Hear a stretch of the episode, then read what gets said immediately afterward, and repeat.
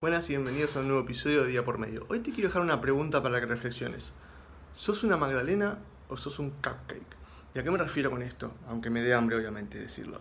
Eh, una magdalena o las magdalenas son todas iguales y uno generalmente compra, a menos que una le guste en particular, compra la más barata.